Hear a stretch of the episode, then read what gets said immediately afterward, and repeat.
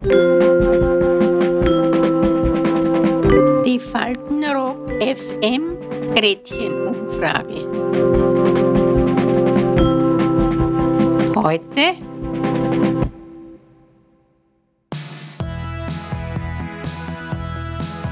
Liebe Leute, herzlich willkommen zur Jubiläumsausgabe der Gretchenumfrage.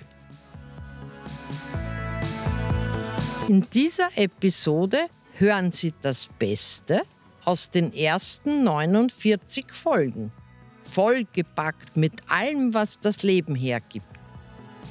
Voller kostbarer Erinnerungen an früher. Erinnerungen an die eigene Kindheit. Als Kind habe ich überhaupt keine Angst nicht gehabt. Zum Denken habe ich erst später angefangen. An die Schulzeit. Ja, ich bin nicht gerne in die Schule gegangen. Wenn ich Atlas habe müssen aufschlagen, wenn die Lehrerin gesagt hat. Und die hat zu mir gesagt, Hertha, schau mal, den und den See, den musst du suchen. Den habe ich nicht gefunden. Nie. Nein, ich war Antitalent an interessante Hobbys. Ich bin überhaupt ein eigener Mensch, glaube ich. Ich gehe zum Beispiel sehr gerne am Friedhof spazieren, wenn es dunkel ist oder wenn es sehr neblig ist. Und gehe ich gerne am Friedhof wandern. Ja, ist auch eigenartig, ne? Ich fürchte mich schon dabei, aber mir gefällt es ganz einfach an die eigenen Talente. Ja, ich habe keine Talente, außer meine Papulatur. An den Geschmack des ersten Kusses. Mm, so.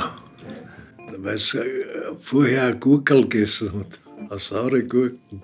Mit 17, 16, 17. Also, so wissen sie noch nicht genau, was mit den, mit den Zeigeln machen soll, mit den Händen und so weiter. Nicht? Man hat gewusst, man der Mann macht was mit dem Drum und ich mit meinem Drum und vertrümmern es zusammen. An die ersten sexuellen Erfahrungen. Verhütet wurde eigentlich gar nicht. Überhaupt nicht. Was passiert, passiert. Damals hat es keine Pille gegeben und Fernsehen auch nicht, dass man eine andere Beschäftigung hätte.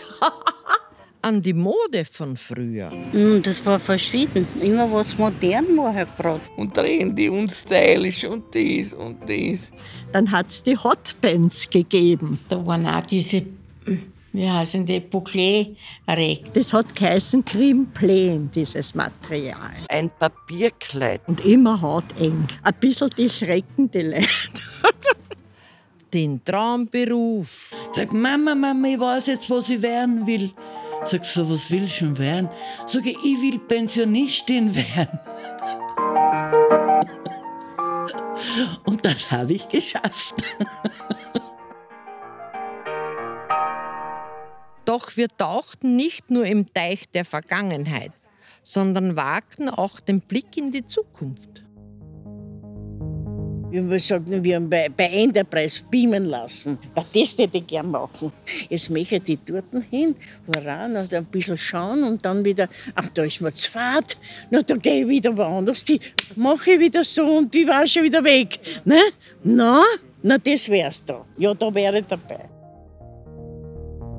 Ja, diese Computermenschen. Vor kurzem habe ich mal so einen Film gesehen. Da hat jemand jetzt, das ist ein Japaner, hat eine Puppe erfunden, mit der kann man alles machen. Und da habe ich richtig entlachen müssen, weil ich gedacht habe, kann man mir vorstellen, was die mit der aufführen. Sie hat wirklich sexy ausgeschaut. Ich könnte mir ohne weiteres vorstellen, dass zum Beispiel, was mir so furchtbar leid tut bei den Schwestern, dass die dann den, den Schmutz nicht mehr putzen müssen von uns Alten. Wir haben viel über das Alter nachgedacht. Wann gilt man eigentlich als alt? 19 Jahre war, so 18, 19, so. Mit 45. Ich bin erst mit 70, wie ich meinen 70er gehabt habe, man denkt, Scheiße, aber jetzt. Gleich nach dem 80er. Ich habe gedacht, ich bin jetzt in einem anderen Körper, ein anderes Körpergefühl. Woran merkt man die Begleiterscheinungen? Ich verkalke schon. Nein, man kann sie nicht alles mehr. Ich muss gewisse Sachen muss ich mir aufschreiben. Ich schreibe mir nichts mehr auf den Kalender auf, sonst werde ich ganz vergesslich. Weil da brauche ich eh nur immer schauen, ah, das habe ich eh aufgeschrieben. Nein. Das Hören, dass das Hörvermögen abnimmt, ja. Und man gibt nicht zu, dass man es nicht verstanden hat, nicht? Ja. Und tut so, als hätte man es verstanden, nicht? Dann sagt ja, ja und so weiter. Und ich gibt irgendeine Antwort, die in dieser Allgemeinheit immer passt, ja. Wie kann man das hohe Alter für sich nutzen? Naja, auf Ämter. Wenn ich auf irgendein Amt gegangen bin. Nicht? Und dass ich nicht eine Nummer ziehen muss, da weiß ich wie viel nicht. Bitte kann es ein bisschen schneller mit so Schmerzen im Fuß und so.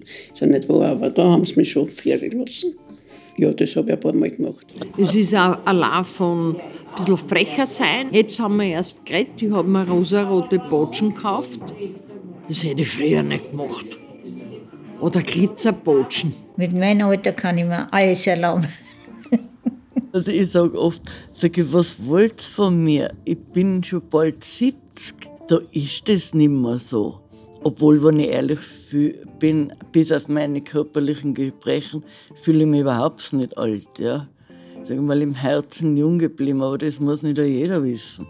Hat man eigentlich im Alter noch Träume? Ich habe überhaupt keine Träume, weil ich kriege jeden Tag auf die Nacht eine Schlafpulver mhm. und wenn ich das genommen habe, schlafe ich ein und in der Früh um sieben bin ich munter. Ich habe sehr viele Träume.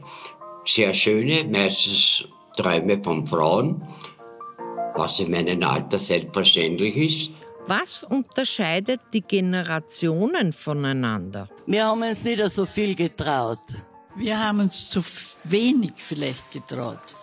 Auf die heutige Jugend, die ist sehr, sehr risch.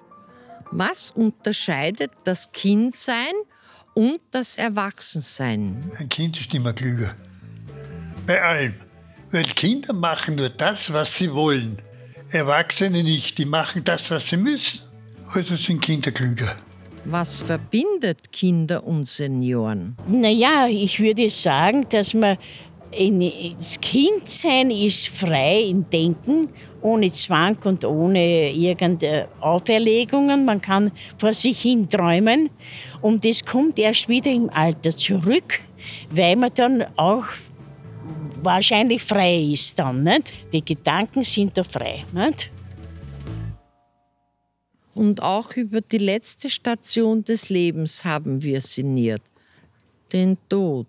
Ich finde, also ja, diese Sterbenssache natürlicher herangehen, weil ja jeder das Thema ja ausblendet, ja nicht an sowas denken und ja nicht in ein Altersheim gehen und kannst auch da die Tage genießen. Es ist nicht so, dass man da das nicht genug genießen kann mir persönlich flößt es jetzt keine Angst, nur halt da erinnern ist schon so, dass halt die Leute sterben überall gleich, aber nur halt da hast du das halt mehr nicht. Ich sag's ganz ehrlich, ich habe vor dem Tod keine Angst. Überhaupt keine Angst. Weil man soll sich nicht mit Dingen beschäftigen, die nicht zu verändern sind. Daneben gab's eine Fülle an wertvollen Tipps aus den unendlichen Fundus an gelebten Erfahrungen. Erstens einmal muss der Sex immer lustig sein. Man muss Freude daran haben. Also heute, wenn ich noch mal jung war, ich darf sicher nicht heiraten vor 30. Ich würde gern. Also vielleicht gar keine, nicht mehr heiraten, keine Familie. Vielleicht hätte ich nur ein, zwei Kinder, aber nicht mehr. Also ich habe vier gehabt, nicht mehr. Ein, zwei Kinder würde ich das schon einhalten, weil äh, das ist, weil die Bevölkerung wird immer mehr. Bitte, beim ersten Mal Sex verhütet. Verhütet. Am besten ist ja, wenn man gar nichts sagt. Einer alleine kann nicht streiten. Und viel Sex? Haben Sie auf die fruchtbaren Tage geschaut und so? Das können die Leute machen, die was viel Zeit haben. Die, die was arbeiten müssen und eine Familie erhalten müssen, die haben für das keine Zeit. Und wenn an die Lust überkommt, dann soll man es machen, oder?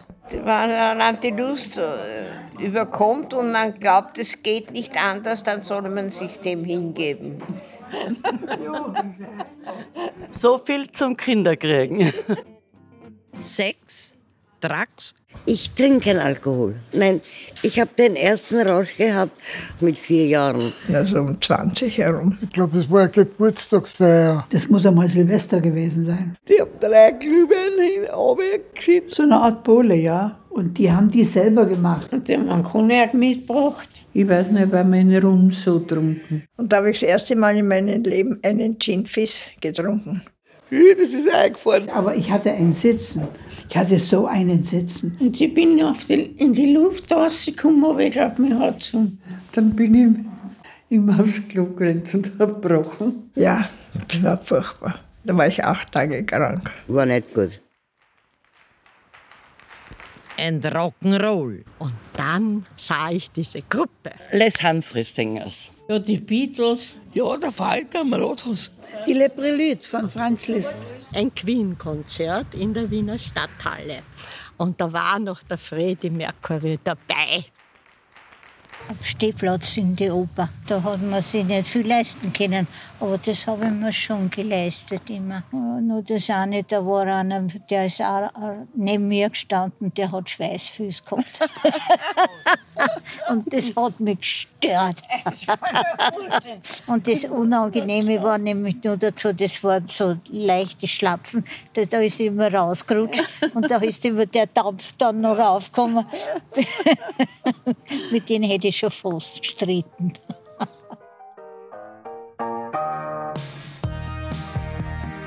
Was bleibt nach 50 Folgen?